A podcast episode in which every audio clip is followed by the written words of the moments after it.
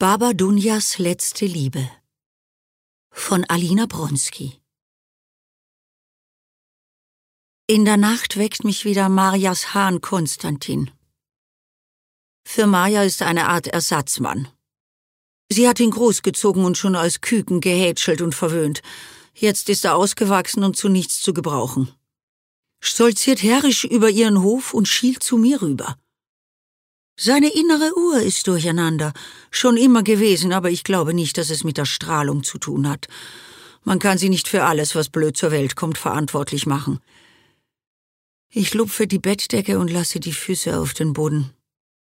Auf den Dielen liegt ein Vorleger, den ich aus alten, in Streifen gerissenen Laken geflochten habe. Im Winter habe ich viel Zeit, weil ich mich dann nicht um den Garten kümmern muss. Im Winter gehe ich selten raus, nur um Wasser oder Holz zu holen oder um Schnee vor meiner Haustür zu schippen. Aber jetzt ist Sommer und ich bin frühmorgens auf den Beinen, um Marjas Hahn den Hals umzudrehen. Jeden Morgen bin ich erstaunt, wenn ich auf meine Füße schaue, die knotig und breit sind in den deutschen Trekking-Sandalen. Die Sandalen sind robust, sie überleben alles, in ein paar Jahren sicher auch mich. Ich hatte nicht immer so breit getretene Füße. Sie waren mal zierlich und schlank, bestäubt mit trockenem Straßendreck, wunderschön ohne jeden Schuh. Jegor hat meine Füße geliebt. Er hat mir verboten, barfuß zu laufen, weil Männern schon beim Anblick meiner Zehen heiß wurde. Wenn er jetzt vorbeischaut, dann zeige ich auf die Wülste in den Trekking-Sandalen und sage, siehst du, was von der Pracht übrig geblieben ist? Und er lacht und sagt, sie seien immer noch hübsch. Seit er tot ist, ist er sehr höflich, der Lügner. Ich brauche ein paar Minuten, um den Kreislauf in Schwung zu bringen. Ich stehe da und halte mich am Ende des Bettes fest. In meinem Kopf ist es ein bisschen schummrig.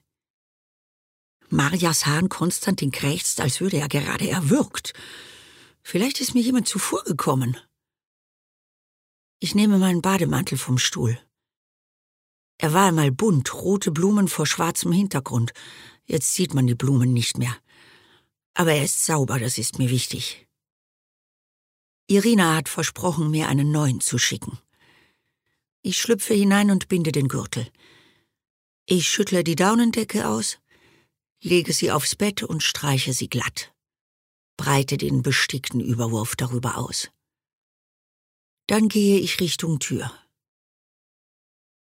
Die ersten Schritte nach dem Aufwachen sind immer langsam.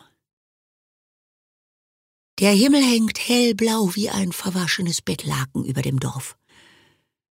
Ein Stück Sonne ist zu sehen. Das will nicht in meinen Kopf, dass dieselbe Sonne für alle scheint.